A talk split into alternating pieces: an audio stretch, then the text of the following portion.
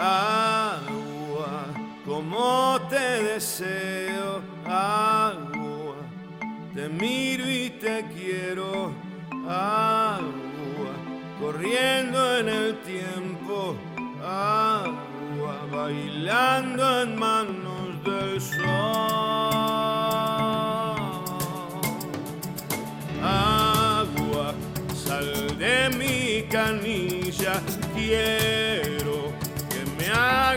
cosquillas siempre, sonido sonriente, dame que es grande mi confusión.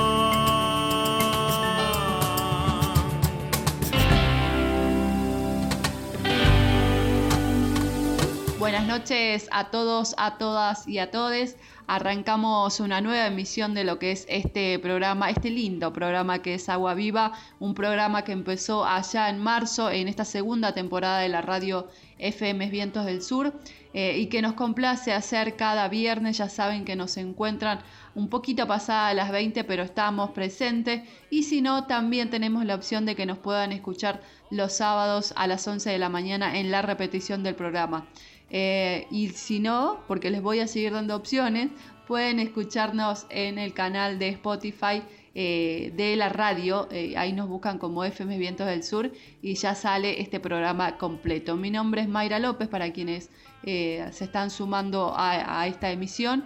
y bueno, les puedo adelantar que lo que intentamos hacer en este programa siempre es intercambiar, profundizar, dar paso al debate en relación a todos los temas que involucran el agua y el saneamiento. Es algo que he aprendido, son dos cosas necesarias eh, y que aún eh, en este contexto de, país faltan en muchos eh, lugares. Así que bregamos primero por entender a qué nos referimos cuando hablamos del agua y sobre todo también mostrar diferentes alternativas que se pueden hacer para que muchos y muchas argentinos y argentinas puedan finalmente acceder a este derecho eh, que eh, es algo tan esencial eh, como el aire mismo, ¿no?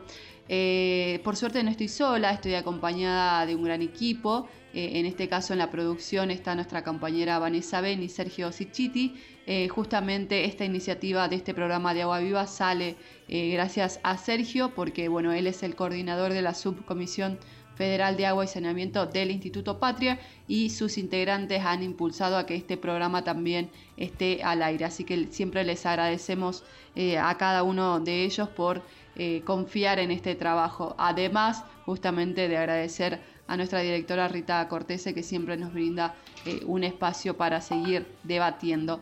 pero ahora vamos a hablar justamente eh, con Sergio porque él nos va a presentar algo que va a suceder en unos minutitos y que tiene que ver con una continuidad, en este caso con el ingeniero José Macitelli, ingeniero industrial, investigador e innovador, y acá eh, nos ponemos de pies en tecnologías aplicadas a la potabilización del agua. Esto es necesario y es necesario entenderlo, así que le damos paso a Sergio para que eh, nos pueda por lo menos presentar qué va a venir en el programa en un ratito. Lo escuchamos. Agua viva. La lucha de los pueblos por el acceso al agua. Si pensamos en el derecho al agua, también pensamos en el derecho al saneamiento. Defender el agua es defender la vida. Y desde Agua Viva te lo contamos.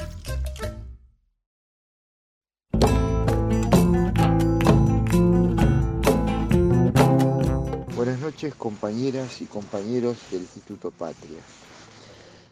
Voy a hacer ahora una, una pequeña intro respecto de la charla que compartiremos en un momento nomás con el ingeniero José Macitelli, quien ya nos acompañó durante la semana pasada.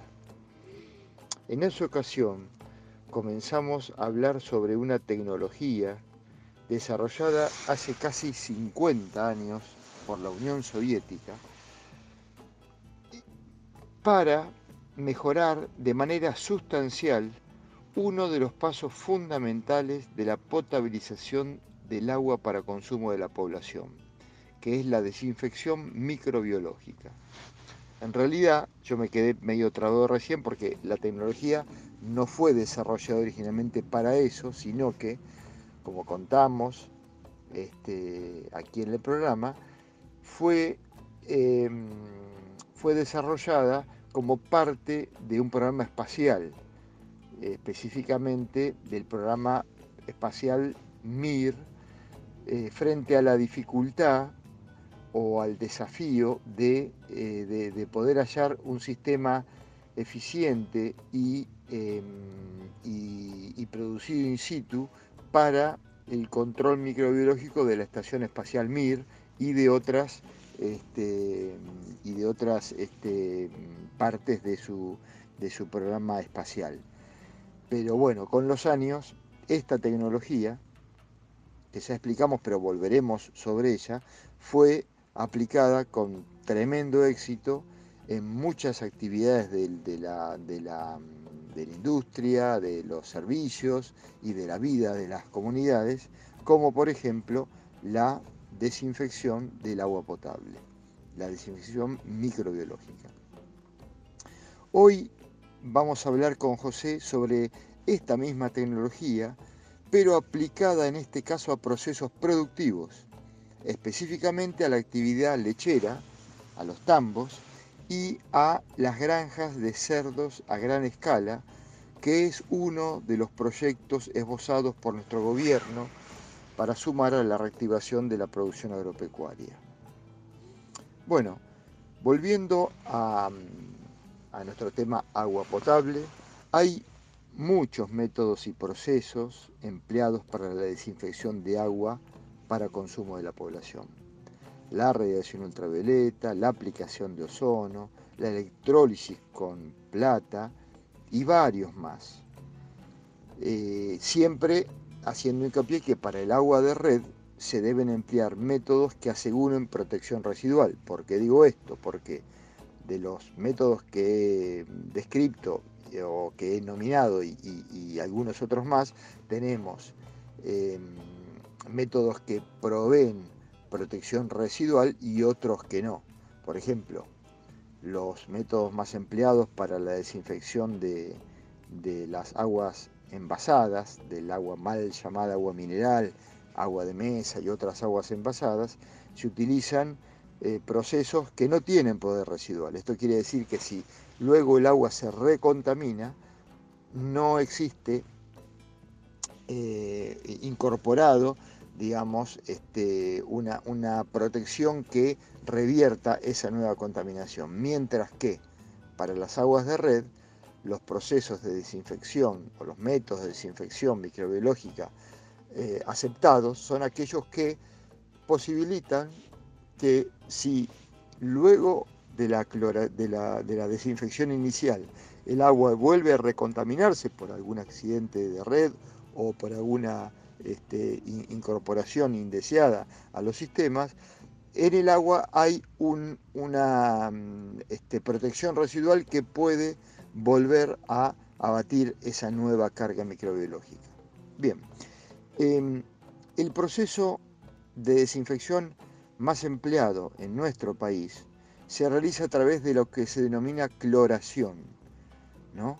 En términos muy generales podemos decir que es la incorporación al agua de una cantidad dosificada de cloro, lo cual es ampliamente y antiguamente conocido, muy económico, eficiente y fácil de realizar. Pero entonces, si es así, ¿para qué preocuparnos por cambiarlo? por reemplazarlo por otro sistema? Bueno, hay, existen en realidad varias respuestas para justificar nuestra preocupación al respecto. La desinfección con cloro fue un gran avance en la salud pública a principios del siglo XX. El cloro es en todo el mundo el desinfectante más utilizado. El cloro en realidad es un gas, es un gas Em, de, digamos, de color verde amarillento, muy corrosivo. Su símbolo químico es Cl, es un elemento de la tabla periódica, ¿no es cierto? Cloro. Pero es importante saber que lo que habitualmente se usa en nuestros servicios y también en, yo diría en todos los hogares, en realidad no es cloro como el elemento químico simplemente, sino un compuesto químico que contiene cloro como parte de su fórmula. ¿Mm? No existe, de hecho, uno, sino muchos compuestos clorados que se emplean en la desinfección del agua a lo ancho del mundo. Se utiliza el gas cloro, se utiliza el cloro como hipoclorito de calcio, se utilizan las cloraminas, se utiliza el dióxido de cloro y el más conocido, el hipoclorito de sodio. ¿no? Digamos, podemos decirlo, la lavandina, como la conocemos en Argentina, o la lejía, como se conoce en España, el hipoclorito de sodio. Eso es lo que se utiliza, hipoclorito de sodio, para dosificar los sistemas de provisión de agua a través de redes públicas eh, como desinfectante. Muy bien, hay otras, em, eh, hay otros compuestos clorados que se utilizan para la desinfección. Uno de ellos es el ácido hipocloroso. El ácido hipocloroso que justamente es el, el compuesto activo de este eh, novedoso para nosotros, pero no nuevo para el mundo, sistema o mecanismo de desinfección que estuvimos presentando la semana pasada y del cual seguiremos hablando hoy. Todos estos compuestos que he nombrado, que forman parte de distintos procesos de desinfección, contienen cloro y cada uno de ellos tiene sus ventajas y sus inconvenientes en función de su costo, de su de su eficacia, de su estabilidad, de, la facilidad con la que se aplica, de la facilidad del manejo, de la, del grado de formación de sus productos de desinfección, que son tóxicos además e incorporan riesgos para la ingesta, y de los potenciales daños al ambiente. Muy bien, dijimos que lo habitualmente utilizado en los servicios de la Argentina es la desinfección con cloro, pero bajo la forma de hipoclorito de sodio. Ahora bien, ¿por qué nosotros nos estamos preocupando tanto por presentar una alternativa para mejorar esto? Porque tiene sus desventajas. El hipoclorito de sodio tiene y tiene este, grandes desventajas. Es tóxico, es un producto tóxico, peligroso y muy corrosivo. El transporte, eh, su almacenamiento y su manejo requieren exigentes normas de seguridad industrial. Se combina con elementos orgánicos del agua y genera compuestos peligrosos, lo que recién llamamos los subproductos de desinfección. ¿Esto por qué? Digamos, cuando nosotros aplicamos cloro al agua, no solamente ese cloro se libera y eh, eh, combate la, población bacteriana o microbiológica en general, pero mm, más específicamente bacteriana, sino que además parte de ese cloro lidiado se combina con otros iones presentes en el agua y forman otros compuestos, otros productos. Muchos de esos eh, resultan ser tóxicos y peligrosos para la ingesta, con lo cual a veces cuando se clore, sobre todo cuando se sobre aplica hipoclorito de sodio, se están incorporando factores de riesgo para el consumo. Bueno, otras desventajas del hipoclorito de sodio. Se degrada muy rápidamente con el tiempo y se degrada al estar expuesto a la radiación solar. Altera el sabor y el olor del agua potable. Eh, esto eh, muchas veces es motivo de rechazo de población que no está acostumbrada a consumir agua clorada. Eh, decae muy rápidamente, por otra parte, eh, su contenido de cloro libre residual por la acción del biofilm de las tuberías. Ya hemos hablado de esto en el programa. Eh, su espectro de abatimiento microbiológico es bastante bueno. De hecho, no por nada se utiliza, digamos, para, proteger nuestra salud, pero a, pero a pesar de todo es bastante limitado. No es efectivo para eliminar eh, Cristosporidium, perdón, que son parásitos, eh, eh, quistes de, entamoeba, eh, giardia y los huevos de los gusanos parásitos. Hemos hablado de, los, de los riesgos microbiológicos este, de los, de los riesgos microbiológicos provocados por los helmintos, por el gusano, de Guinea y demás, bueno, no es efectivo para este tipo de protección.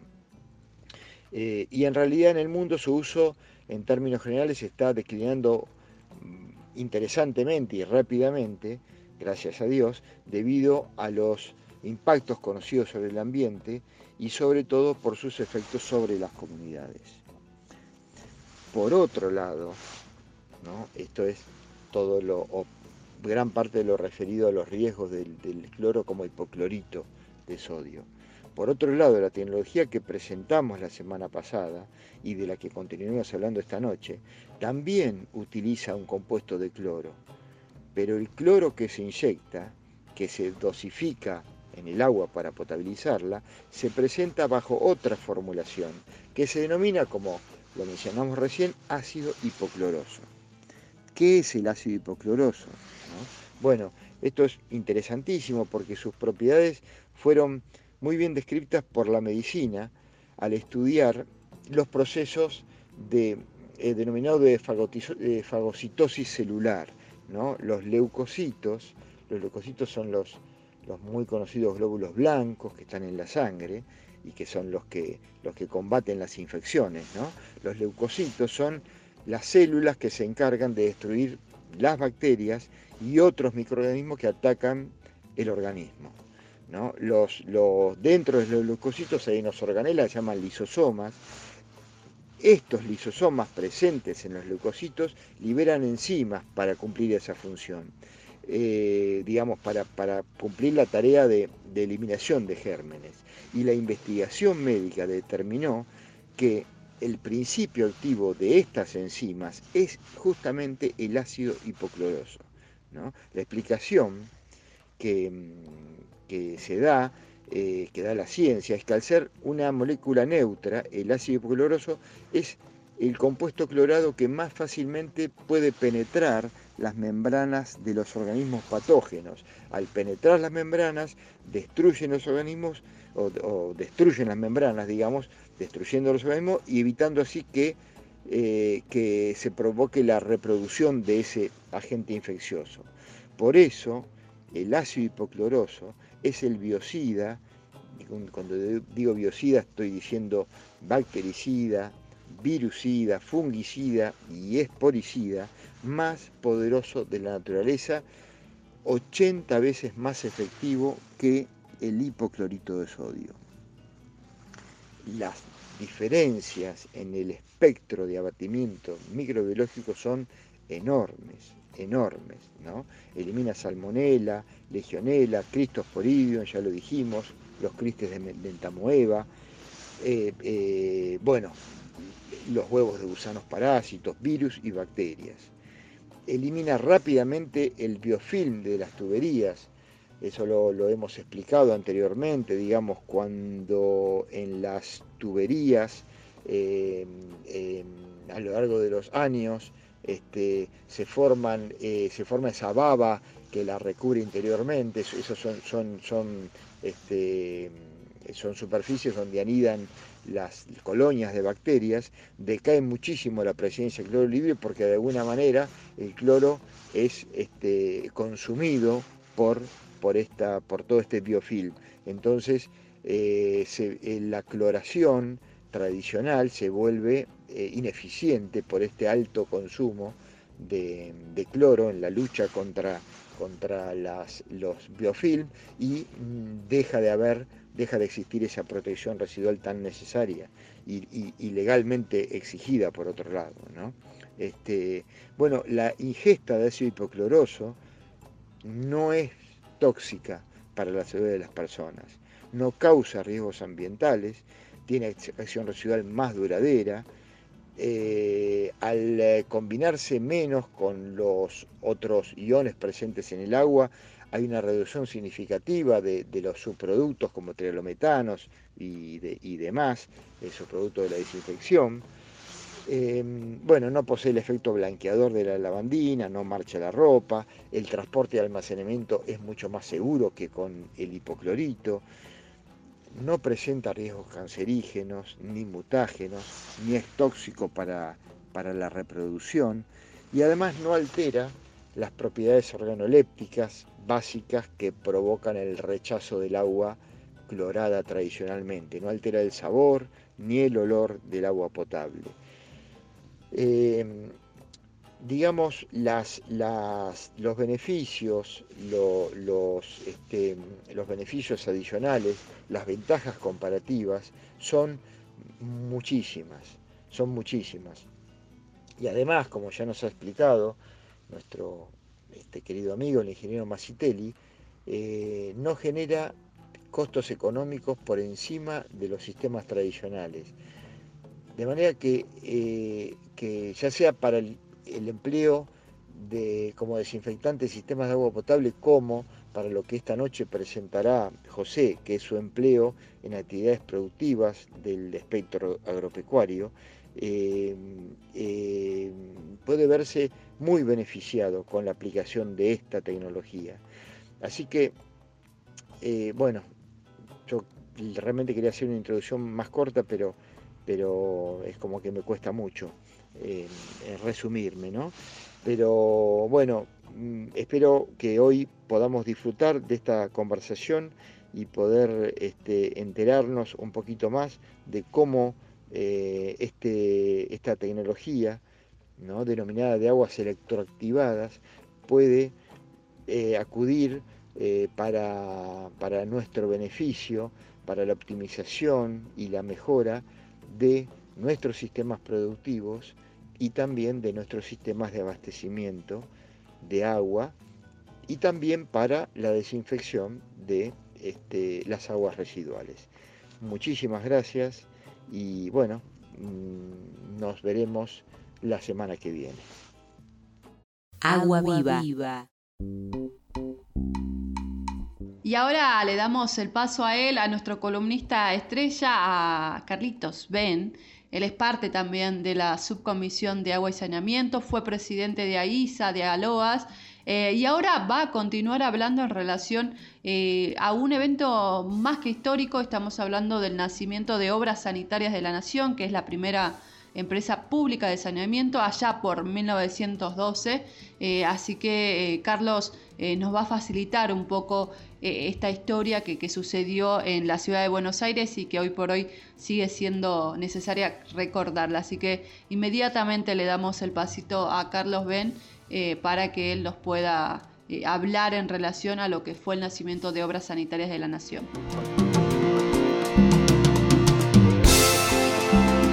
Estimada Mayra, Sergio, Julia y demás compañeros, de la radio Vientos del Sur, del programa Agua Viva, eh, que se emite todos los viernes y sábados, realmente eh, con todo el orgullo que significa pertenecer al Instituto Patria. La vez pasada habíamos hecho algunos comentarios sobre la creación de obras sanitarias de la Nación, por ley 8889, el 27 de julio de 1912, donde eh, se creaba, digamos, la primera empresa pública de saneamiento. Hay que recordar que parte del saneamiento en ese entonces estaba en manos privadas, básicamente empresas vinculadas a los ferrocarriles que instalaron los servicios en los pueblos. Eh, y, es, esta es un cambio muy, muy importante porque va generando un camino institucional permitiendo colocar la higiene y la salud pública en la agenda de los diferentes gobiernos. Para una ciudad como Buenos Aires, que, estaba, que superaba holgadamente las necesidades de la aldea que 40 años atrás había eh, utilizado o disfrutado de las primeras aguas corrientes. Además, eh, Buenos Aires fue un, ámbito de excepcional proceso de transformación eh, y esto incluyó, por supuesto, en los servicios que Batman había proyectado en 1871 y 1872, cuando en aquel entonces el proyecto abarcaba 400.000 personas y ahora eh, había en la ciudad más de 900.000 habitantes. Lógicamente el crecimiento demográfico, una edificación en altura y la ausencia por ahí de la ejecución de obras, eh, más el derroche de agua por los usuarios, fueron factores que la nueva empresa, Obra Sanitaria de la Nación, debió enfrentar para poder llevar adelante un programa de realizaciones fundamental. Fue realmente importante además estableciendo el tema de las distancias porque, bueno, tuvo un programa también importante en las provincias del interior, fundamentalmente en las capitales de provincia. Ya después que pasaron las, las guerras mundiales, las crisis financieras y las rupturas institucionales, OSN desarrolló, bueno, toda una cultura institucional en lo técnico, en lo profesional, como en los lazos internos, y transitó bueno, los primeros tiempos con una acción que la colocó ya en 1950 en los primeros lugares de América Latina. Lógicamente, la mm, visión de aquel entonces estaba fundamentalmente afincada en las obras que se hacían o que se tenían que hacer eh, y no había, por supuesto, una visión completa como la que tenemos hoy acerca de que la esencia de la existencia de la empresa era la prestación de los servicios. Ya en 1950, eh, como dijimos la otra vez, eh, Buenos Aires va a tener cerca de 8 millones de metros, lo que muestra el esfuerzo de OSN por superar las demandas del sistema sanitario que existían ya en su año fundacional. En esta empresa trabajaban ya en aquel entonces cerca de 25.000 personas y su acción en favor del saneamiento continuaba expandiéndose en el interior del país bueno, no solamente ya en las ciudades capitales, sino bueno, en las ciudades importantes que tenían un gran desarrollo urbano y una necesidad de los servicios.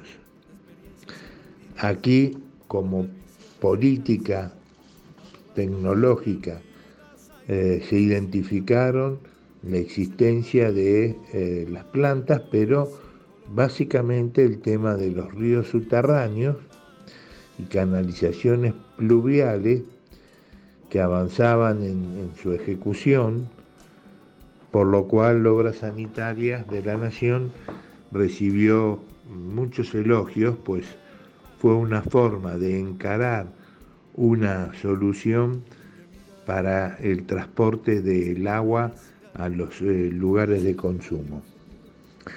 En 1922 se habían concluido las metas del plan del ingeniero González, que había sido aprobado en 1908.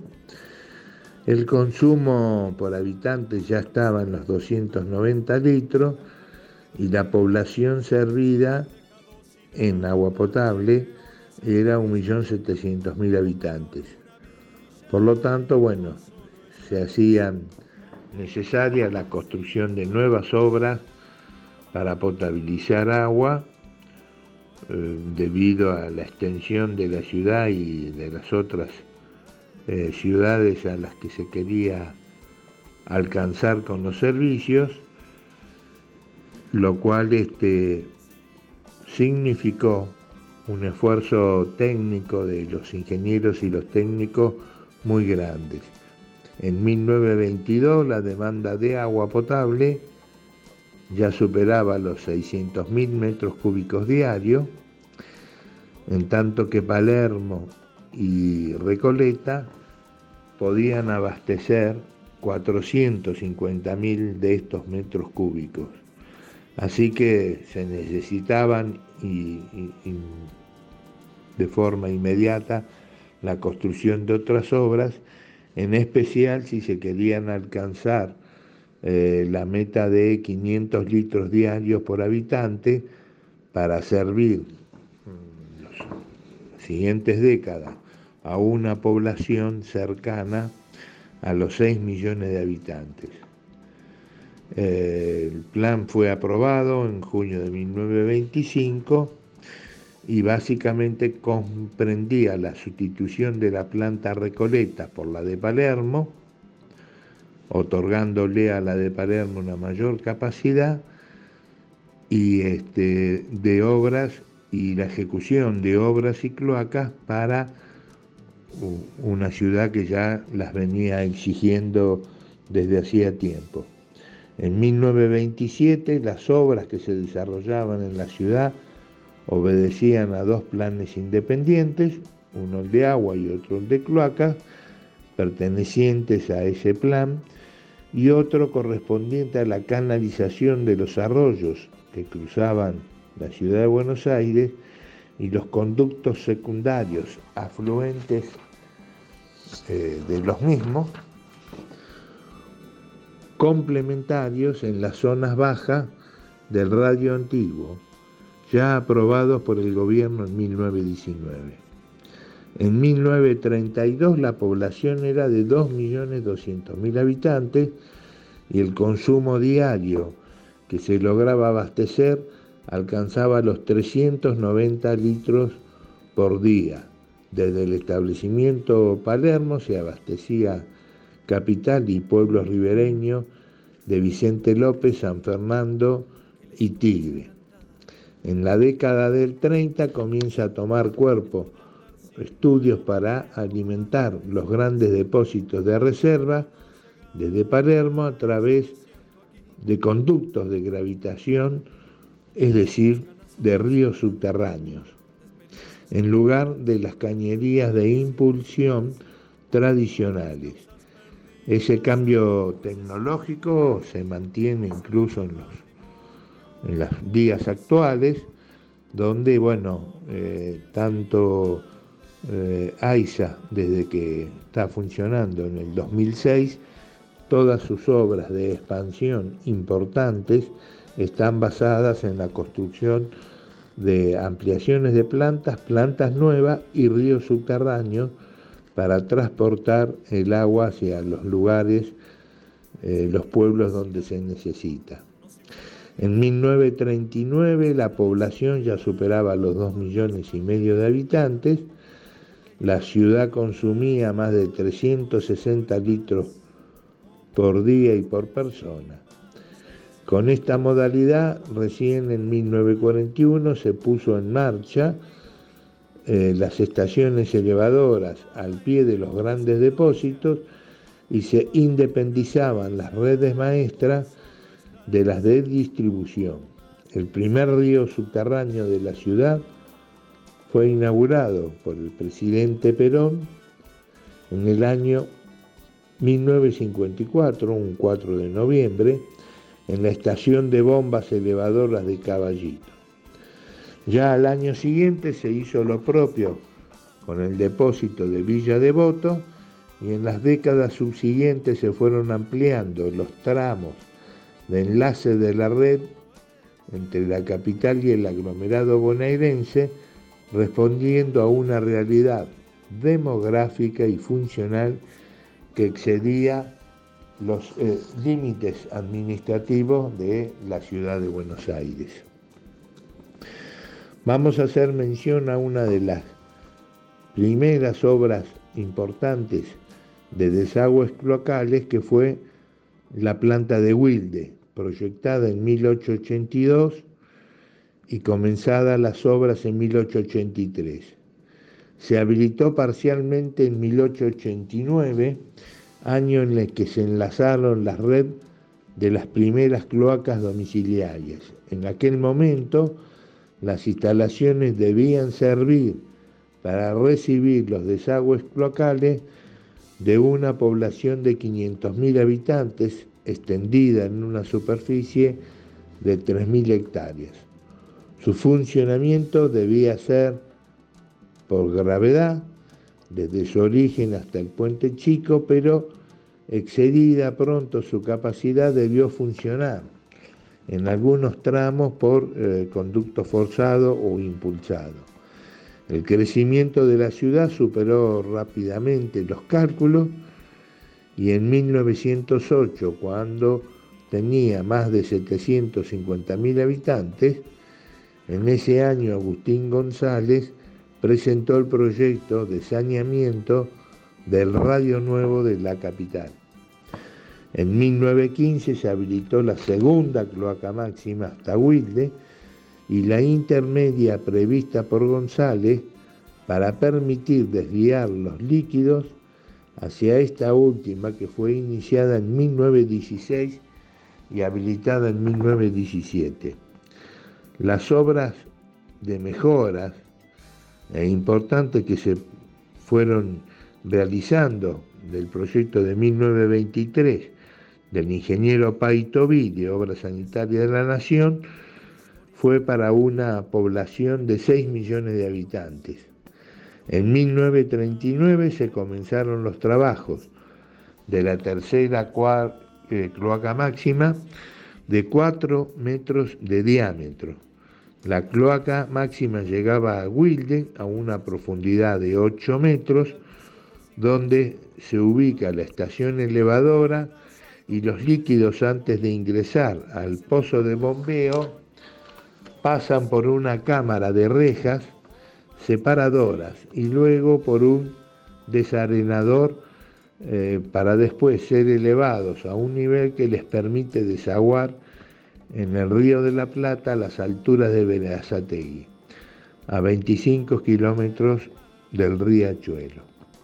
Cuando se proyectaron las obras Puente Chico era un suburbio con paisaje semirural. Este entorno con el tiempo varió drásticamente, merced al crecimiento del eje del, conurbano, en especial por la eh, acción de la ciudad de La Plata, con radiaciones, eh, radicaciones industriales, asentamientos poblacionales, y ya habían caminos, etc. A pesar de ello, la planta conserva en alto porcentaje una abundante vegetación y los jardines de la época fundacional, al igual que los edificios de ladrillos rojizos y piezas de terracota. Hoy este conjunto posee valores patrimoniales destacables, tanto por sus atributos estéticos arquitectónicos como históricos y testimoniales. Realmente son un ejemplo destacado de la arquitectura industrial de fin del siglo XIX principio del XX, emparentada con una tradición funcional de tipo inglés, estética pinto, pintorresquista y eh, se trata de unos ejemplos en su tipo de los primeros que hubo en el continente Hoy ya, por supuesto, la planta está modernizada, cumpliendo el mismo rol, y en su proceso de transformación y adaptación a las exigencias sanitarias del presente, el complejo ha conservado las características y valores originales de las construcciones históricas, constituyendo un patrimonio industrial de excepción en nuestro país por el cual AISA siempre se preocupó de mantener. Eh, espero que esto nos vaya eh, mostrando que este crecimiento, este desarrollo de los servicios sanitarios a través del tiempo de las urbanizaciones destacan la muy importante necesidad que se tiene de ellos y la muy importante acción que debe ejercerse para que de alguna forma retornar a planes federales que nos vuelvan a colocar en la ruta del cumplimiento no solo de las metas del milenio, sino de la aspiración siempre vigente de servir con agua potable y desagües cloacales al 100% de los argentinos. Les doy muchísimas gracias, que Dios los bendiga y nos veremos en una semana más. Hasta luego.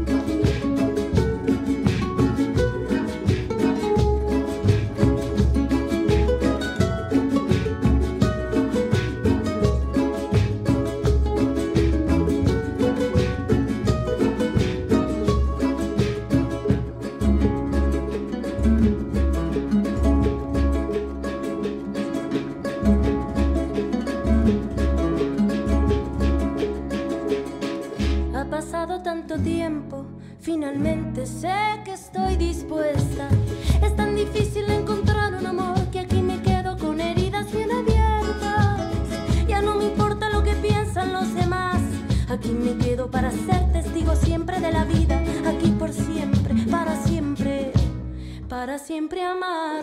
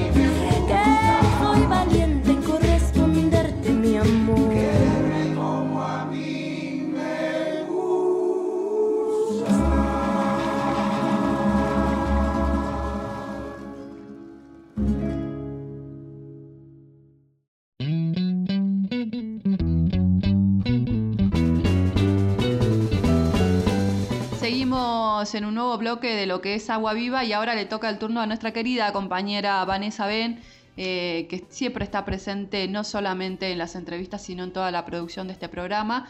Eh, en este caso, eh, nos va a permitir conocer un poco en relación a la incidencia en la gestión hídrica. esto tiene que ver con la reglamentación y la supervisación de obras en relación a la captación, el uso y la conservación del agua en Buenos Aires.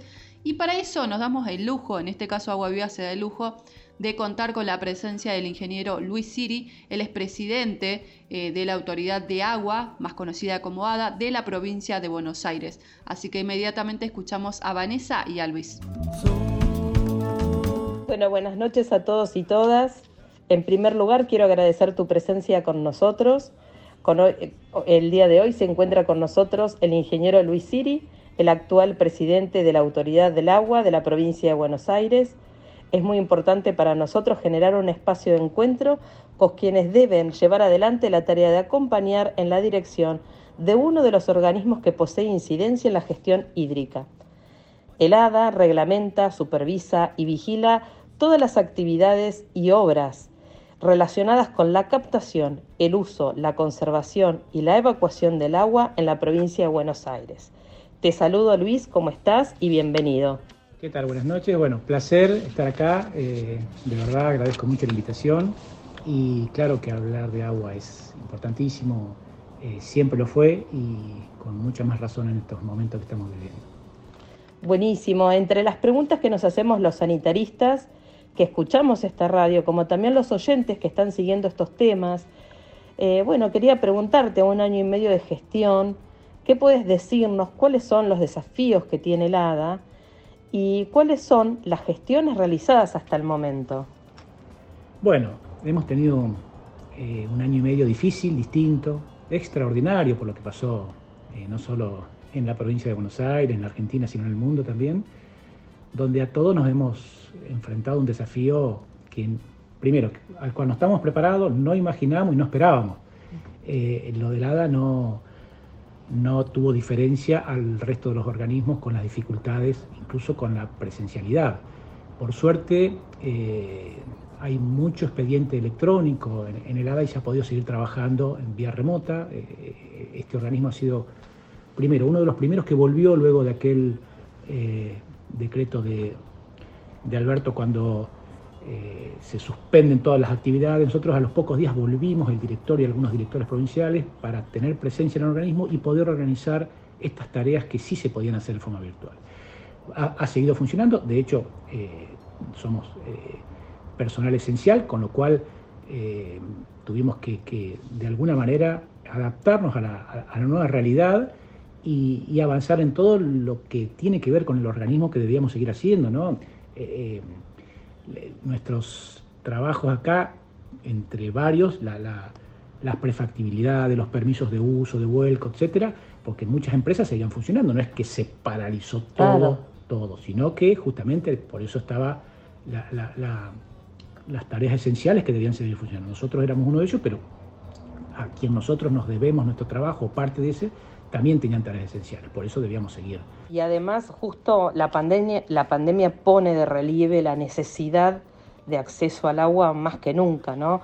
Por las medidas sanitarias. Sin duda, sin duda, claro que sí. Esa era justamente una de las tareas específicas, era eh, en cuanto al control de las prestatarias, nosotros debíamos, primero, tener en claro esto de el agua era fundamental en este momento eh, y con cambios de comportamiento.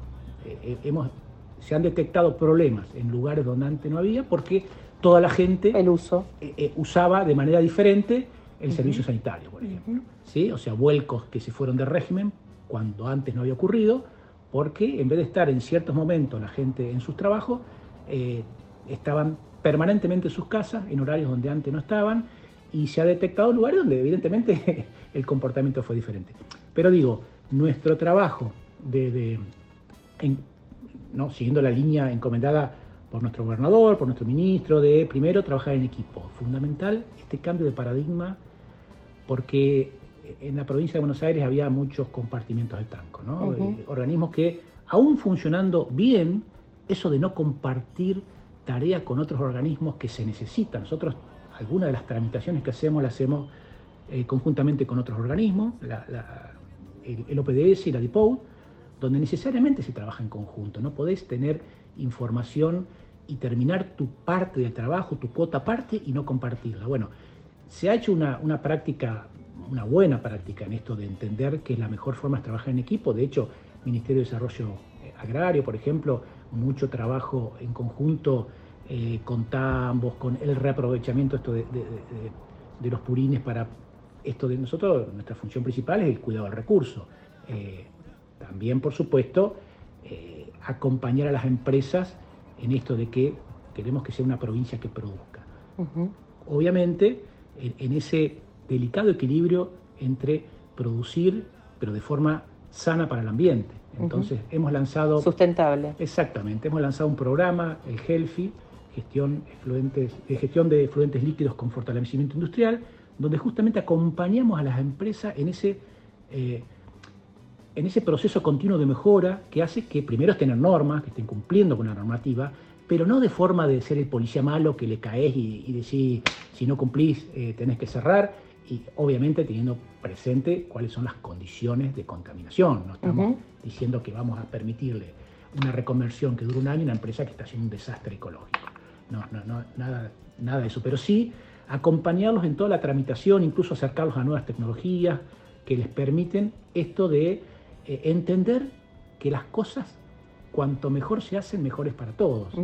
Hay un dicho que dice, es lo mismo hacerla bien que mal, pero nuestra, el inconsciente nuestro, como somos a veces, eh, eh, pensamos que hacerla por el camino más corto es lo mejor, bueno, no siempre es así, y, en ese sentido hay que, ese cambio de mentalidad que tantos decimos, ¿no? que, tenemos que empezar a transitar por, otros carriles. Pero bueno, hemos tenido mucho éxito con este programa y la función todos conocemos al ADA, los que lo conocimos de antes, ¿no? de, términos largos, de, estos plazos que entra un trámite y son eh, eh, demoras excesivas y demás, por eso nos debemos los, plazos de trámite mucho más cortos, por supuesto, facilitar, o sea, eh, tener una legislación o una normativa muy, muy específica y dura que haga que nadie se acerque, que es más fácil esquivarlo que, que estar adentro de la normativa, eh, también es una dificultad, con lo cual hay que encontrar ese, como decía recién, ese punto de equilibrio tan delicado para que entendamos que, hay que estar registrado, porque además el ADA también tiene eh, una parte que es importante, eh, que es cuando se pide una prefactibilidad, claro ejemplo, ¿no? una perforación, un uso del recurso en determinado lugar, se hace todo, todo un estudio para saber qué ocurre alrededor, para explicarlo claramente. Y si lo que ocurre alrededor no lo estás viendo o no lo tenés registrado, ese análisis que estás haciendo es incorrecto. O sea, la, conclusión que vas a sacar eh, está alejada de, la Afecta realidad. Por eso, la registración es importante. Nosotros invitamos a la registración. Estamos haciendo, así como hicimos este programa con la industria, ahora se vienen nuevas etapas desde la registración de los pozos de las cooperativas o las prestatarias de los servicios, eh, mm. tambos, eh, etcétera, que tengan que ver con esto de que los regantes, cuántos regantes hay y, cuántos sabemos que hay. Digo, hay, hay una, una distorsión de la realidad por, por, un, a ver, por una inercia que se venía dando de que mm, el, prácticas. organismo, eh, claro, hacía un control de una determinada manera y, era más fácil eh, no estar registrado que registrado. Bueno, nosotros queremos tener una llegada y un acercamiento a los actores para que entiendan primero. Vuelvo a decir, no somos el policía malo, somos que queremos ayudar porque es la forma de que a nosotros nos sirve que esa persona, que esa empresa, que ese regante, que ese frigorífico, que esa cooperativa eléctrica que presta un servicio maravilloso en una localidad, pero sepa que tiene que estar en norma y, tiene, y, a veces está todo perfecto pero no está registrado nada No, tiene que hacer más nada que decir, acá estoy, me llamo, mi nombre es tal y, hago tal cosa. Y nada más que eso. Y, bueno, y ese es un desafío para adelante muy importante porque ya te digo, tiene que ver con, la esencia de este organismo. A partir del 2018, bajo el gobierno de María Eugenia Vidal, el ADA se convirtió también en un organismo de control, funciones que antes realizaba el OCAVA. En varias provincias eh, del país, eh, estos organismos cumplen estas tareas en entidades diferentes. Mi pregunta es cómo se está llevando a cabo estas funciones de control teniendo en cuenta que hay más de 200 prestatarias de servicio de agua y saneamiento en el territorio de la provincia de Buenos Aires. Sí, es verdad, a partir del año que vos nombrabas, eh, eh, fue la disolución del OCABA y la incorporación al ADA en, sus misiones y funciones, eh, se está llevando adelante de la mejor manera, porque de la mejor manera posible, aclaramos también, volvemos a lo mismo, este año de pandemia ha hecho que, debamos recalcular un montón de cuestiones. Hemos dedicado, por supuesto, al, monitoreo y control de las prestatarias, pero en cuanto a mucho eh, nivel de presión y desinfección, porque esto que decíamos recién, el agua tan importante en este momento de pandemia, de cuidado, de, tener que tener eh, esa forma de vida distinta durante unos cuantos meses, que, cada vez se fue extendiendo, pero, pero hacía que justamente sea fundamental. Otra de las cuestiones nuevas para nosotros fue eh, también, volvemos al trabajo en conjunto, firma de convenio con el Ministerio de Ciencia y Tecnología de Nación, con el Ministerio de Producción, Ciencia y Tecnología de la provincia, con el OPDS y Autoridad del Agua, para ese trabajo tan importante que se hizo de detectar eh, COVID en las aguas residuales locales, eh, que, como todos sabemos, nos permitía adelantarnos en un pronóstico de de picos de contagio en determinados lugares de acuerdo a lo que se visualizaba previamente en estas aguas eh, residuales locales. Eso fue un trabajo muy importante que se hizo y se sigue haciendo eh, y volvemos a lo mismo, ¿no? Trabajo mancomunado, en este caso no solamente provincia, organismos provinciales, sino también un Ministerio de Nación. Y aún así el, control permanente de industrias y prestatarios de los servicios. Eh, es un trabajo que requiere de por supuesto, trabajo de campo. Definitivamente trabajo de campo. ¿no? acá no hay ni virtualidad, digamos, no, no es que, che, hacete un análisis y mandámelo por, por, por y, lo no, eso se trabaja en campo.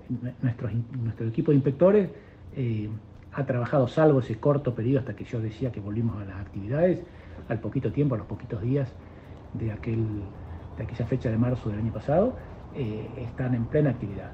Eh, y nos ha llevado también a repensar cuestiones que tienen que ver con, con lo que la pandemia nos, deja como enseñanza, digo, esto de, que también hay cuestiones a trabajar en conjunto con las municipalidades, hay algunas inspecciones que podemos hacer ayudándonos de los municipios. Hemos hecho un trabajo eh, importante en la recuperación y reactivación de los comités de cuenca en el interior de la provincia, eso tiene que ver con la gobernanza del agua. Y ahora que estamos pudiendo encontrar municipios en la fase correspondiente para juntarnos, el otro día hicimos hace poquito en, el partido de Guaminí, en Casbas concretamente, éramos 14 municipios con 10 intendentes, reactivando un comité y, digamos, poniendo regla a otro que sí estaba funcionando, pero la mayoría de ellos están con mandato vencido de las autoridades eh, que corresponden, la no conformación de las mesas técnicas de trabajo, que es donde realmente se hacen los trabajos técnicos, que luego las autoridades que son políticas eh, definen avanzar y, en ese caso ya empezamos a charlar de esto que se viene en cuanto a, ese cambio de paradigma de, estar un poco involucrados todos en lo mismo. Cuando decimos comité de cuenca, seguramente en, alguna región tiene que ver con los canales clandestinos, con, cuestiones que tienen que ver con, aguas en las zonas rurales, quizá acá en las zonas más urbanas con contaminación de industria, pero también tiene que ver con, el agua que consumimos y que tiene que ver en esto de las prestadoras. Así que vamos a trabajar conjuntamente también en ese sentido. En materia de saneamiento, sobre todo del tratamiento de los líquidos cloacales, existe un atraso importante en esta materia. ¿Cómo pensás que se puede avanzar eh, y si se contempla este tema en el plan de obras de la provincia de Buenos Aires? Sí, sin duda la primera parte y sin duda la segunda parte. O sea, es verdad que hay un atraso, es verdad que hay muchas plantas depuradoras que están trabajando fuera de régimen, eh, que necesitan una intervención eh, y un trabajo importante de diversa índole. Y también es verdad que está pensado y se está, se está trabajando y, de hecho ya hay, por ejemplo, la Dirección Provincial de Agua y Cloacas, que pertenece al mismo ministerio que yo pertenezco, la misma subsecretaría, y tengo una relación muy cercana. De hecho, hoy acabamos de abrir los sobres y, fui invitado porque es una localidad del partido de Lincoln, eh, el sistema de desagües locales de Martínez Dios.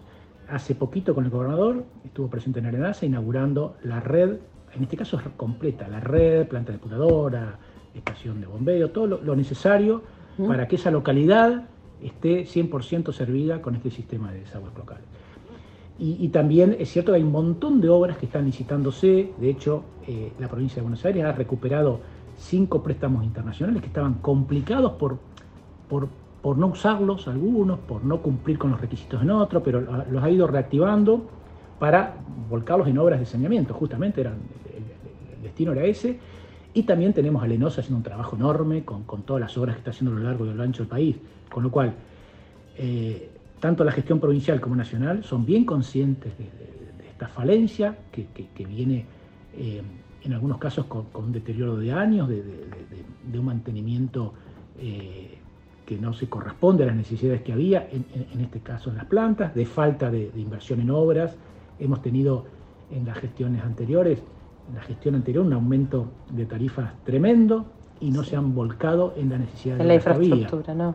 Entonces, eso es la verdad que es el, peor de los pecados, que la gente pague mucho más por un servicio que no es bueno.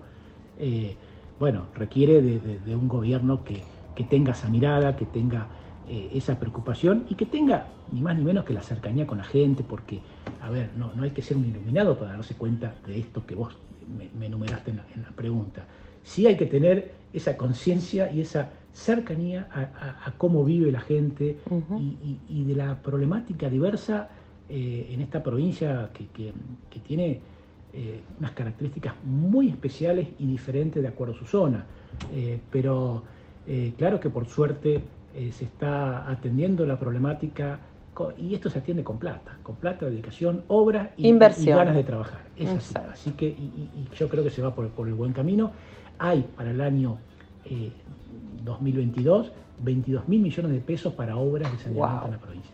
Digo, eso es es un gobernador que tiene eh, mucha conciencia de lo que ocurre, hay un gobierno eh, provincial que recorre, lo mismo ocurre con el nacional, pero voy, a hablar por mi provincia, digo, eh, que recorre permanentemente e, e, esa campaña que hizo nuestro gobernador de recorrer la provincia en todos los rincones, se repite en la gestión, con lo cual lo, que en su momento eran aplausos y, y una alegría porque te visita un candidato, ahora es ¿no? ir con la, la responsabilidad. La, directora de mi organismo me dice tenemos un presidente por, el organismo, por la autoridad del agua, que recorre y trae la canastita llena de problemas. Bueno, lo mismo hace el gobernador y es la forma de resolverlo. Conocerlo, saber lo que ocurre, es el principio de la solución. Si los desconocemos, también podemos conocerlo y no tener ganas de resolverlo, como ha ocurrido en la gestión anterior. Pero digo, en este caso... Eh, hay, voluntad política. conocimiento y una voluntad y decisión política de solucionar. Respecto de lo educativo, el ADA desarrolló en su página web un espacio educativo que contiene eh, bueno, contenido sobre la temática del agua y saneamiento. Te pregunto, ¿cómo construimos una nueva cultura del agua y saneamiento? esa es una muy buena pregunta. Primero, la primera parte, sí, el ADA tiene eh, programas educativos, no solamente por la página web o por las redes sociales, que es lo que nos ha llevado esta imposibilidad de recorrer territorio, sino que tiene dos programas importantes que son la Olimpiada del Agua y el Club del Agua para distintas edades. Eh, y justamente es un trabajo que se hace sí en territorio, en escuelas y demás para esta creación de conciencia. Y se hace con los chicos. Mm. Vos me preguntás cómo con los chicos. Es con los chicos, es con ellos. Porque nosotros tenemos un concepto que es crear ciudadanía del agua. Y te voy a explicar por qué. Y te pongo un claro ejemplo. Cuando se crea un barrio de vivienda, primero se hace la apertura de calles, se llevan los servicios, se hacen las casas y luego va la gente a vivir. Contentísima porque le toca la casa que nunca tuvo. Pero si no tenés una plaza, si no tenés un centro cultural, si no tenés una escuela, en algunos casos una iglesia o lo que sea, no se crea ciudadanía, no se crea pertenencia. Porque crear ciudadanía es ese chico que creció en ese barrio sentirlo propio. Sentirlo propio. En el caso del agua lo mismo. Podemos cansar de decir, hay que cuidar el agua, mirá, que hay que volcar como corresponde los efluentes, cuidemos, cuidemos, cuidemos, pero si no se crea ciudadanía, si no se crea conciencia, si no se crea ese compromiso eh, social, cívico y político, no tendría resultados. Con lo cual, la forma es esa, con los pibes, fundamentalmente con los pibes que son los que nos enseñan a nosotros, son los que nos retan cuando tiramos un papel, son los que más fácil aprenden eh, y absorben lo que se les enseña. Eh, y esa es la forma, yo creo que, tiene que ver justamente con que cada persona entienda que nos debemos al ambiente, o sea, vivimos en él y, lo tenemos de prestado, como se dice, de nuestros nietos que lo vamos. Bueno, todo eso tiene que ver con, justamente se resumen en crear ciudadanía del agua. Bueno, la última pregunta que, que me gustaría hacerte, Luis, es cuál es el valor del agua para vos. bueno, eh, no valor monetario, por supuesto, que hemos visto que cotizan bolsa en algunos países y, entiendo que no es por ahí. Eh, el valor, eh, mira, nosotros te lo voy a contestar con tres palabras. Cuando nosotros hacemos presentaciones en, congresos y demás, siempre las presentaciones se cierran, algunos las cierran con saludos a los nietos, los hijos, otros con alguna frase. Nosotros elegimos una frase cortita pero contundente, potente, y dice, cada gota cuenta. Si todos entendiéramos que un montón de pequeños esfuerzos pueden generar grandes logros, bueno, es eso. El agua tiene un valor infinito, es la vida misma, como, como se dice. Con lo cual, si entendiéramos que, desde lo más pequeño, como una gota, eh, es lo que hay que cuidar, bueno, vamos a llegar a un futuro promisorio donde seguramente ese bien tan escaso, el, 1% nomás de la cantidad de agua del planeta es, potabilizable, eh, el 3% es agua dulce, pero está eh, en los cascos, en, los polos y, y los glaciares, con lo cual, y además cuando decimos que se puede potabilizar, no quiere decir que sea fácil hacerlo. En muchos casos tenemos conflicción. La provincia de Buenos Aires es un claro ejemplo. Así que bueno, eh, darle valor al agua, eh, ese valor infinito, creo que es la forma de, tener ese registro de lo importante que es para nuestras vidas, la vida misma. Bueno, buenísimo. Luis, Siri con nosotros. Dejamos un beso a toda la audiencia y hasta la próxima. Hasta luego. Bueno, un gusto haber estado con vos. La verdad que compartir un encuentro eh, con, gente en esta charla que hemos tenido fuera de micrófono, donde tenemos tantas cuestiones en común. Eh, y yo digo, no solamente hay que militar la política, sino las convicciones. Y esto del cuidado del agua es una de ellas. Bueno, hasta la próxima, Luis Siri.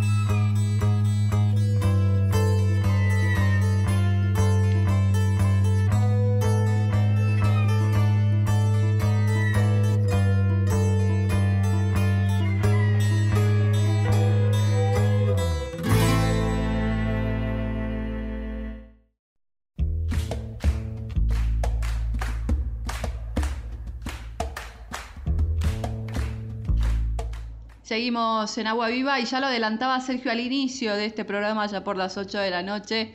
Eh, ya estamos llegando casi al final eh, y en este caso le toca a, Sergio volver a aparecer para eh, darnos a conocer esta entrevista de continuidad que hacía justamente con José Macitelli el viernes pasado y que hoy se retoma porque en este caso nos va a hablar en relación a este sistema de desinfección microbiológica eh, pero en la aplicación precisamente en las actividades de la producción, la industria, la actividad agropecuaria y los servicios vinculados a la salud. Así que nuestro compañero Sergio Sichiti continúa hablando con eh, el ingeniero industrial José Macitelli. Lo escuchamos.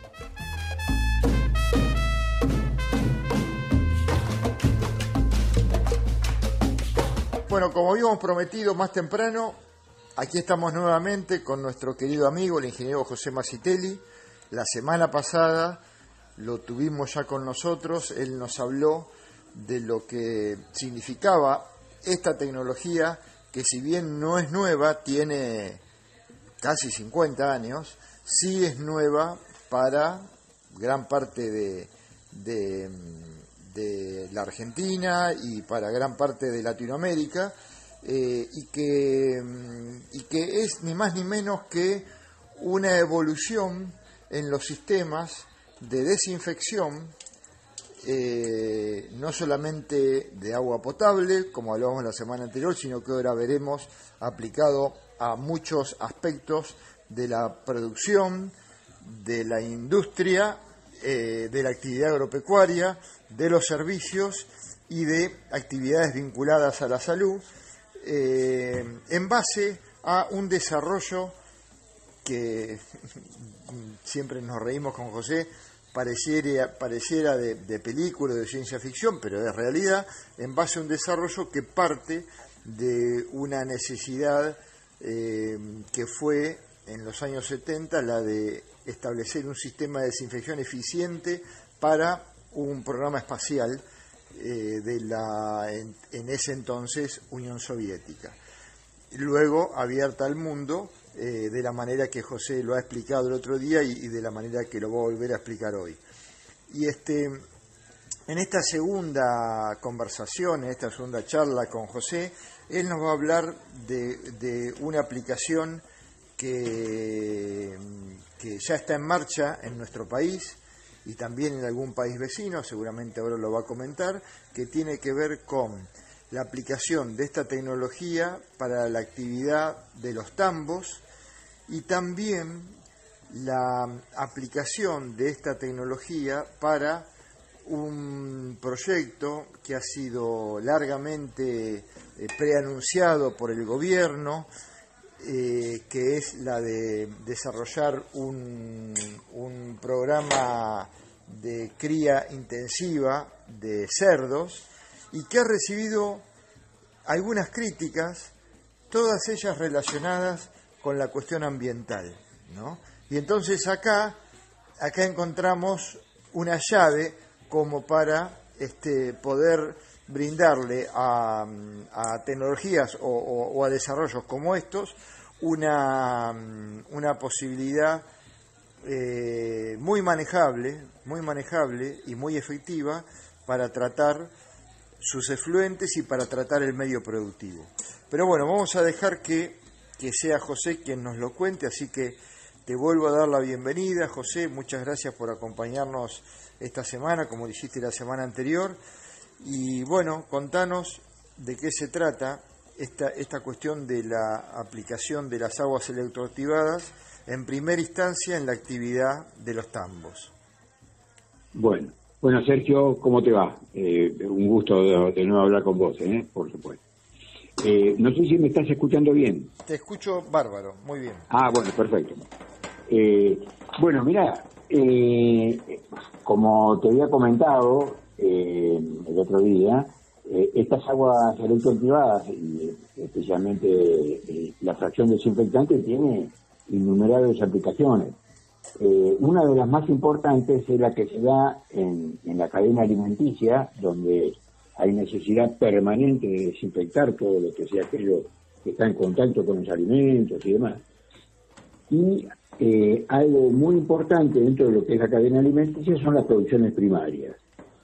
Eh, el tambo eh, es una de esas producciones primarias donde hay una gran aplicación de todo esto, por lo siguiente, el tambo, los tambos ordeñan las vacas que están en, el periodo así de, de, ordeñe, dos normalmente dos veces por día y hay varios tambos ya que están ordeñados tres veces por día.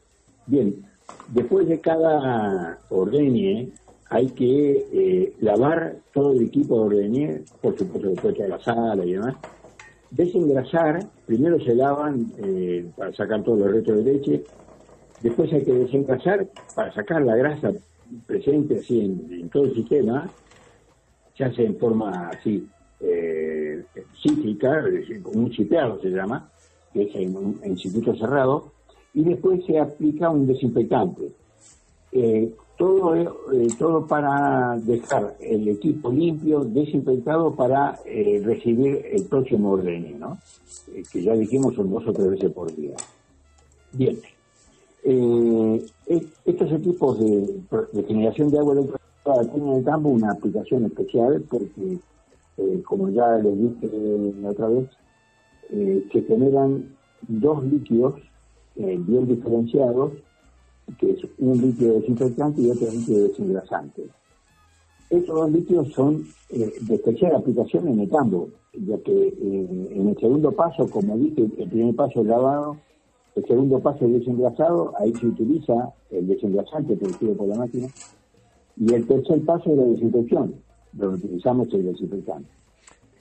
Eh, vamos, a, vamos a recordar, José, vamos a recordar para quienes nos están escuchando, que seguramente escucharon el programa, el programa pasado porque, porque, digamos, la audiencia es una audiencia este, eh, muy fiel y muy seguidora, pero también para, para quienes no mm. nos escucharon, que estamos hablando de dos productos de alta eficiencia obtenidos a partir de agua, de agua y de eh, sal, de, sal común, digamos, de la sal de mesa, de cloruro de sodio, ¿no? Este, como, como insumos y no de otros productos químicos. Este, así que, no, porque, digamos, vos hablas de, de productos y uno imagina que esto es eh, generado por un, por un caldo de, de compuestos este, químicos y en realidad solamente estamos usando como, como materia prima, digamos, la sal común, la sal de mesa, el cloruro de sodio. Esto quería decir nada más para, para, para que sigas adelante, José. Sí, no, no, no, te agradezco porque yo, yo arranqué ya en el tercer paso casi. Pero sí, eh, en realidad eh, eh, se instalan estos equipos en el lugar de uso, en un campo tendría que tener un, equipo instalado dentro del campo y en ese en este equipo se ingresa con eh, que es una solución de agua y sal común, como vos decís, de mesa, y agua, y, mediante electricidad se produce una electrólisis y ahí se, se producen los dos líquidos estos que estoy hablando en forma simultánea, el líquido desengrasante y el líquido desinfectante. Así que perdón por, por no haber comentado esto al principio. No, por favor. Bien. Bueno, eh, como les decía, eh, digamos, la primera aplicación que se da en el tambo es el lavado, que limpieza, desengrasado y desinfección de todo lo que es el equipo de ordeñe, que son pezoneras, tuberías, placas de enfriamiento, para el que no conoce el, tambo, eh, el equipamiento es bastante complicado, largo, eh, son tuberías, eh, en la cual todo esto queda, digamos, este, entre comillas, contaminado con la grasa. Esta grasa, si se deja en esa tubería, si la grasa eh, tiende a generar también bacterias, que son las bacterias propias que, vienen con la leche de la vaca. Eh, todo esto, si se deja estancado en, la tubería, bueno, el próximo ordeño sería imposible sacar una leche buena, ¿verdad? Así que eh, todo eso hay que lavarlo y desinfectarlo bien, dejándolo en condiciones para el próximo ordeño. Y se dos o tres veces por día, como. Bien, este, esta primera aplicación es importantísima y con estos líquidos estaríamos ya estamos, porque ahí ya hay equipos instalados, estamos eh, reemplazando productos químicos, eh, tanto de desengrase como de desinfección. Los productos químicos tradicionales, todos en sí tienen algún, algún componente eh, tóxico. Además, los desinfectantes normalmente, si hay poco de sodio o algún otro ácido un poco más fuerte, tienen algún riesgo operativo, es decir, tienen que manejarse con cuidado, con guantes, eh, que no se pique los ojos y demás. Con estos líquidos que estamos fabricando, con la máquina, eh, con estos, eh, estas aguas electroactivadas, lo que evitamos es en absoluto el riesgo operativo. Y, y, dejamos de lado el consumo de productos químicos, es decir, reemplazamos todo lo que hay que tener de productos químicos y se generan in situ en el lugar se generan esos líquidos.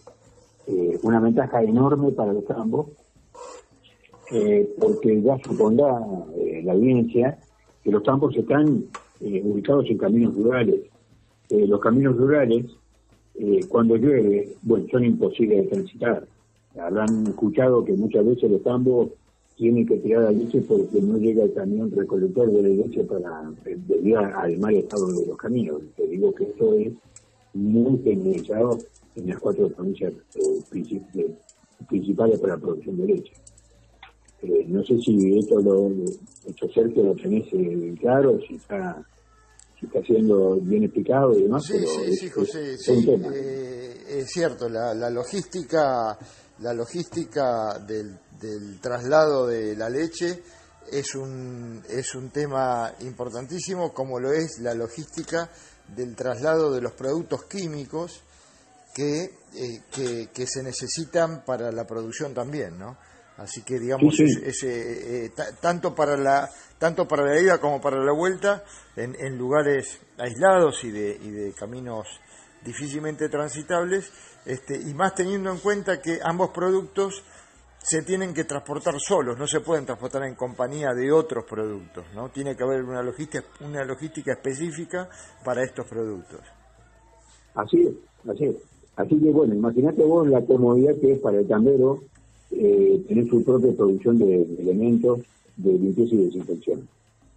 Además de, primero está la comodidad, está la, eh, la economía, porque está dejando de, comprar los productos químicos y con la producción de los desinfectantes y detergentes, desengrasantes, a través de la mezcla de agua y sal, están, están saliendo productos muy, muy económicos. Eh, en algunos campos de, España, de Europa, en general, se está hablando de que eh, el retorno de la inversión de estos equipos se puede dar en dos o tres años cosa importante, ¿eh? el inversión se ve en, ese tiempo, ¿no? Eh, es muy poco tiempo, para, para, una instalación industrial es, es muy poco es tiempo. muy poco tiempo. sí. Pero hay en, en, el campo hay una aplicación que es, este, no, varias aplicaciones que son importantísimas todas, además de esto de la limpieza y desinfección. Eh, está eh, algo que es este, que estuve viendo eh, en estos últimos tiempos de instalación de máquinas en campo, que es la mejora en la calidad de agua de bebida animal. Y esto es algo que eh, todo el mundo que está vinculado a este tema sabe que la calidad de, agua es baja o mala o muy mala, eh, pero se, se, piensa que la solución es una solución de tipo estratosférica, es decir, que no es una solución terrenal. Y habló en cuanto a costo, ¿verdad? Claro. Bueno, hablando con, con gente de la facultad, de veterinaria aquí de Buenos Aires y, de, Córdoba también, eh, estamos viendo que, eh, una, eh, hay algo que es seguro que mejorar la calidad de, de agua de bebida animal va a mejorar la productividad del campo, va a mejorar la calidad de la leche y seguramente eh, las vacas van a tomar más agua y con eso van a producir más leche. Y van a producir leche de mejor calidad. Bueno, eh, esto, José, es importante porque por ahí todo el mundo no lo sabe, pero la leche se paga según el contenido de bacterias este, que tenga, ¿no? Este, hay un más, más allá de quién maneja esto, porque hay todo un monopolio con este tema, pero, pero digamos que, que hay toda una clasificación donde el comprador este, le pone precio a la leche de acuerdo a la calidad microbiológica de la leche. Así que también, además de, la, de, mayor producción en cantidad, también aumentaría o aumenta, sin el potencial, la, calidad del producto. Sin duda, sin duda. Bueno, yo les comento que de las visiones que tuve en los ambos es eh, bastante eh, digamos, bastante triste ver eh, la calidad de agua que toman las vacas. Y, la producción de leche es directamente proporcional a la ingestión de agua. Eh, entonces, bueno, si la vaca bebiera un agua de mejor calidad, con mejor sabor y demás, estoy seguro que va, va a aumentar la producción eh, y, por supuesto, como decía, va a, aumentar va a mejorar la calidad de la leche, sin duda. Bien, la mejora en la calidad de agua de vida animal es fundamental y es algo que estamos eh, también propagando en una comisión de lechería que, que yo estoy integrando de la red de buenas prácticas agropecuarias. Hay otra, otra aplicación importantísima, eh, y esto ahora vamos al punto de vista ambiental, que es el, tratar de eh, reducir o eliminar el hueco de frente. Los efluentes camberos son una de las preocupaciones más grandes de todo lo que es la, parte ambiental, porque, eh, digamos, el efluente cambero consiste en lo siguiente, el efluente cambero, eh, para aclararlo bien. Resulta que eh, las salas de ordeñe, es decir, la sala de ordeñe es un lugar donde las vacas van a ser ordeñadas, una sala de, de, y demás, eh, los sanderos, bueno, recogen la leche y la vaca, cuando se están ordeñando, bueno, hacen suceso dentro de la sala de ordeño y está todo, bueno, se imaginan 300 vacas ordeñándose, haciendo sucesos y demás, este, ¿cómo queda todo esto? Bueno, eh, hay un estándar, eh, hay un estipulado, un estándar de gasto de agua eh, para lavado de lo que es la sala de ordeño de 50 litros de agua fresca eh, por vaca y por día. 50 litros eh, por vaca y por día. 50 eh, litros por vaca y por día. Esto es algo más o menos estandarizado en el país. Claro, y, hay cuántos, cuántos millones de vacas se ordeñan por día en Argentina? Bueno, mira, había dos millones de vacas en ordeño y creo que el número de hoy es alrededor de 1.700.000 o algo por el estilo. Eh, por la baja de, de, de campo, ¿viste? por el tema económico de la leche y demás, y algunos de campo, pero estamos ningún millón setecientos mil vacas por día. Estamos hablando de, de entre 80 y 100 millones de litros de agua que se gastan para el lavado de la sala de ordeño. 100, 80 a 100 millones de litros de agua fresca por día para. Yo te lo, yo te lo, yo te lo voy a pasar a, a, población.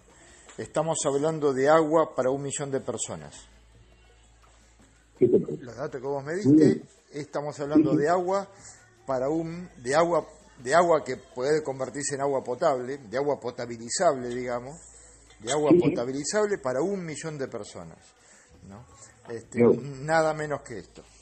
No, mira qué número. Eh, bueno, lo que te digo es el agua que se usa para el lavado de la sala de ordeño es agua de pozo.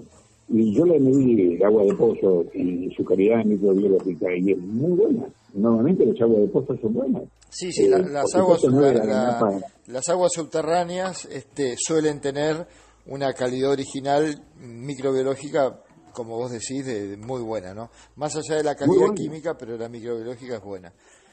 Sí, sí, sí. Bien, eh, ¿qué pasa con todo esto? Se gastan 80 a 100 millones de litros de agua por día, litros de agua de pozo por día, eh, que es lo que voy a decir para alimentar a, o dar agua potable a un millón de personas diarias. Y además, ese agua se contamina con lo que está lavando, por supuesto, va a tener boca, tiene orina, todo lo que dejan las vacas en su derrotero, y, esto se vuelca eh, a eh, lagunas o cursos de agua y demás, contaminando el ambiente. Normalmente, eh, hay un tratamiento de fuentes originado aquí en el INTA, con tres lagunas y demás, pero son muy pocos los campos que tienen tres lagunas. Normalmente las lagunas, esta es observación mía, normalmente las lagunas no están impermeabilizadas. Por lo tanto, esas lagunas tienen, al no estar impermeabilizadas, pueden permear hacia las napas debido a, las a las filtraciones de la, de la laguna no impermeabilizadas. Entonces, vemos que las lagunas donde se depositan estas, eh, estos no llegan a colmatarse, sí, eh, normalmente están infiltrando. Así que estamos dañando el ambiente con 80 a 100 millones de litros de agua contaminada por día. Además de haber gastado, así que estamos haciendo un daño doble al ambiente, ¿no? Bueno, eh, lo que estamos viendo, y tenemos un proyecto presentado también en la Comisión de Lechería, es tratar de ver el reuso de estas aguas de lavado, eh, separando las fases sólidas de la líquida, es decir, alguna serie de procesos, eh, desinfectando el agua, como para poder reutilizarla en el lavado, es decir, que se cumpla con un ciclo más o menos cerrado. Un ciclo cerrado, sí un ciclo cerrado, tratando de volcar nada o lo menos posible de frente. De esa manera estaríamos ahorrando agua fresca, agua de pozo, en ese orden de magnitud que estamos hablando, eh, y eliminando o, bajando al mínimo posible eh, la contaminación del ambiente. Bien, así que eh, digamos que para como para empezar, digamos que la aplicación de este de este proyecto generaría además de todos los beneficios de calidad y de economía, el ahorro de 100 millones diarios de litros de agua. Así es. De agua buena, de agua dulce. De agua en condiciones de ser potabilizada, sí. Exactamente, con muy bajo costo. ¿eh?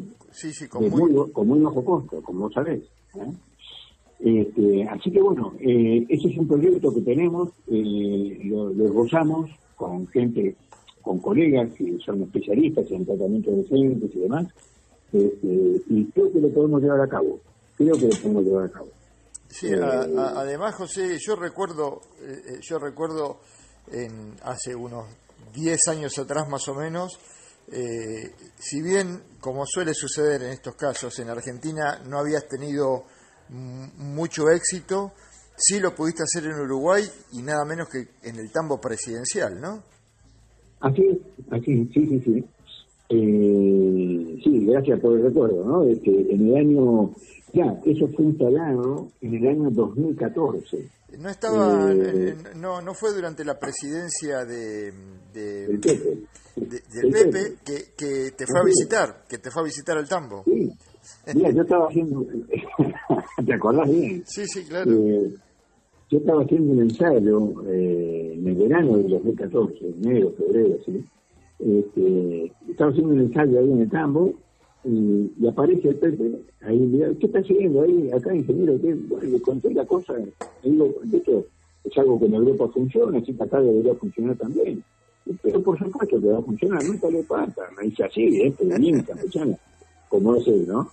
Este, la verdad que fue un gustazo haberlo tratado. Eh, eh, es increíble, es increíble, es increíble, pero además, digo, y no lo podemos hacer en Argentina, o no lo pudimos hacer en Argentina todavía, es increíble, ¿no? no, no, es así. Pero bueno, y, y, y, qué pasó con el tambo de Brance? Nosotros estamos hablando como si estuviéramos hablando en, el, en, el, en, la sala de nuestra casa, ¿no? Pero, pero bueno, este, ¿qué pasó con el tambo de Bransen? Porque en Bransen este, habías desarrollado un proyecto para, para un tambo modelo.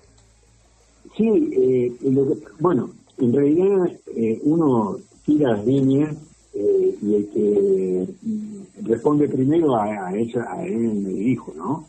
En realidad eh, la gente de Branson estaba cambiando en ese momento, ya creo que ahora ya está definitivamente lanzada, está cambiando de la venta de leche a la industria quesera, es decir, eh, estuvo, en ese momento está en una transición, eh, dejando de vender leche, creo a alguna de las firmas estas importantes, y transformándose en una industria quesera, que creo que ya lo tiene casi logrado. entonces estaba con toda esa cosa de cambio tecnológico, de, preocupada por la maquinaria que tenía que instalar, por los nuevos procesos y demás, eh, no tenía eh, demasiado tiempo ni, ni, dinero disponible como para poder hacer inversión de ese tipo.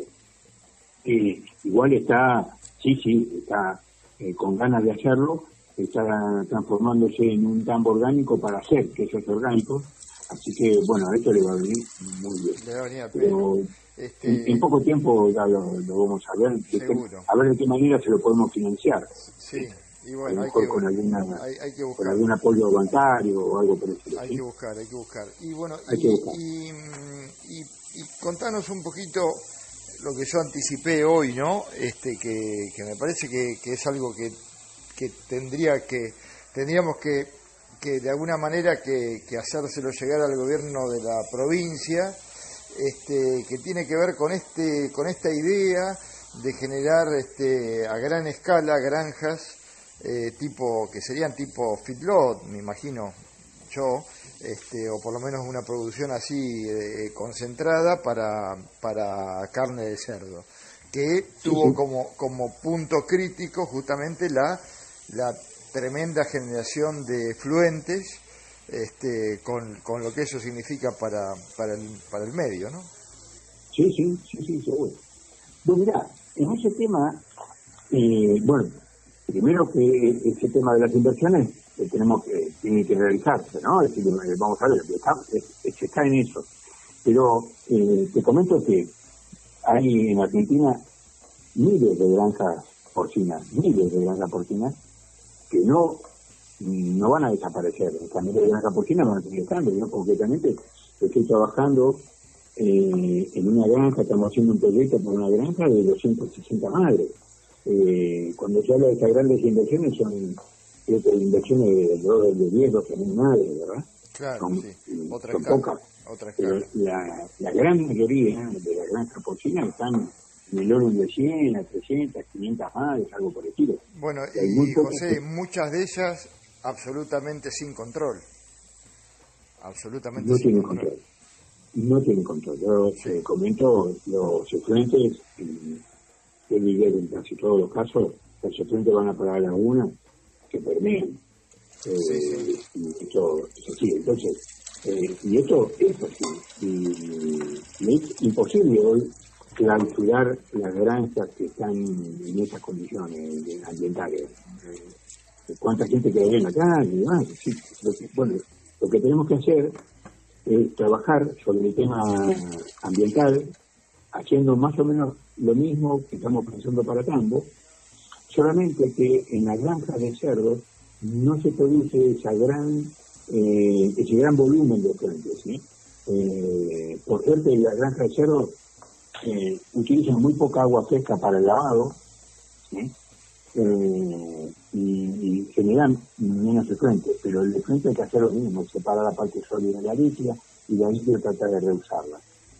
Eh, sí se da el caso que en la granja de cerdos hay un potencial aumento en la productividad también de la industria porcina eh, porque hay algo que se usa en todo el mundo, que es la dosificación del desinfectante en el agua de vida animal, que también se da en, los tambos, ¿no? Claro. Eh, con la dosificación del desinfectante en el agua de vida animal, se consigue una mejora en la sanidad importante, una mejora en la conversión alimento-carne, eh, un menor tiempo de crecimiento. Los japoneses nuevamente se están vendiendo hoy a con 100, 130 kilos y demora entre 24 y 26 semanas para llegar a ese peso y podrían llegar en bastante menos tiempo, eh, bastante menos tiempo, a lo mejor es un 5 o 10% menos tiempo, ¿verdad? Pero todo se transforma en plata y en, en aumento de la producción, eh, importante para nosotros, ¿verdad? Así que bueno, eh, te digo que en, la granja porcina también tenemos un, digamos, una gran mercado para todo esto de las aguas electrificadas. Sí, José, este, mira, em, yo tenía, tenía muchas ganas de, hablar contigo, de hacer estos dos programas, porque eh, nosotros, digamos, es, es, parte de lo que buscamos, soluciones, soluciones eh, manejables, manejables tecnológicamente, manejables económicamente, manejables socialmente, eh, generadoras de trabajo, generadoras de bienestar, este, y con independencia, por otra parte, ¿no? Este, todas estas tecnologías también aportan independencia. Este, son cosas que, que, se pueden hacer perfectamente en nuestro país sin, este, sin grandes instalaciones, sin electromecánica compleja y este y bueno y uno a veces este, dice cómo puede ser que eh, esto que está absolutamente desarrollado en el mundo y que ha probado cada una de sus bondades eh, acá prácticamente no se conozca así que espero que, que, que esto sirva como para que se empiece a conocer y por supuesto que vamos a, bueno, yo estoy en contacto permanente contigo, eso lo sabemos, somos amigos hace muchos años y siempre vivimos hablándonos y demás, así que este, esperemos poder dar buenas noticias, José, tanto en la aplicación en la que vimos hoy de la actividad pecuaria como eh, en, la, en la que forma parte del eje de nuestro programa y del eje de nuestro trabajo aquí en el Instituto Patria, que es este, el agua y el saneamiento, el agua potable y el saneamiento para la población. Así que te agradecemos de todo corazón eh, y esperamos volver a contar contigo muy prontito, José. Bueno, me gustaría eh, adicionarte algo, pero muy, muy corto. Por Si, si, existiera financiamiento eh, eh, más o menos fluido a este tipo de, instalaciones, campos y granjas porcinas y demás, estas soluciones se aplicarían mucho más fluidamente, mucho más fluidamente. Eh, el tema es que aparezcan esta, estas financiaciones, esta línea de crédito verdes o como se llame, ¿no? En lo cual se le pueda... Hoy, hoy la gente, como sabés, tiene algunos problemas económicos que entonces están destinando eh, los recursos que tienen al, al aumento de la producción y demás. Siempre eh, la parte ambiental queda relegada a un segundo plano. Si hubiera financiamiento para lo que es todo esto de lo, ambiental, eh, solucionaría muchísimas cosas. ¿eh? Y bueno, José, hay un Banco Nación, hay bancos provinciales, este, eh, bueno, es hora de, de, además de todo lo que ya están haciendo, poner, poner un poco los recursos en esto este, que, que, además para, para el campo, estamos hablando, estamos hablando del campo, pero en este caso no de las patronales, estamos hablando del campesino, ¿no? El campesino que vive, que vive al día con su actividad, ¿no? De ese campo, del campo real, ¿no? No del campo de los que viven en, en, Puerto Madero y tienen 10 millones de hectáreas cada uno. Este, así que bueno, hay que empujar, hay que empujar, José. Este, muchísimas gracias, muchas gracias por todo. Te mando un fuerte abrazo. Eh, fue el ingeniero José Macitelli, eh, un, profesional emprendedor, investigador, eh, que, que, además es, este, es industrial y bueno, y que siempre lo poco o mucho que tenía siempre lo puso aquí en la Argentina. Ojalá que tengamos más más José Macitelis como para como para este, poder cumplir este sueño grande que tenemos nosotros, que es el agua potable y saneamiento para todos y para todas. Gracias, José. Gracias, Sergio. Un abrazo. ¿eh? Buenas noches. Agua viva.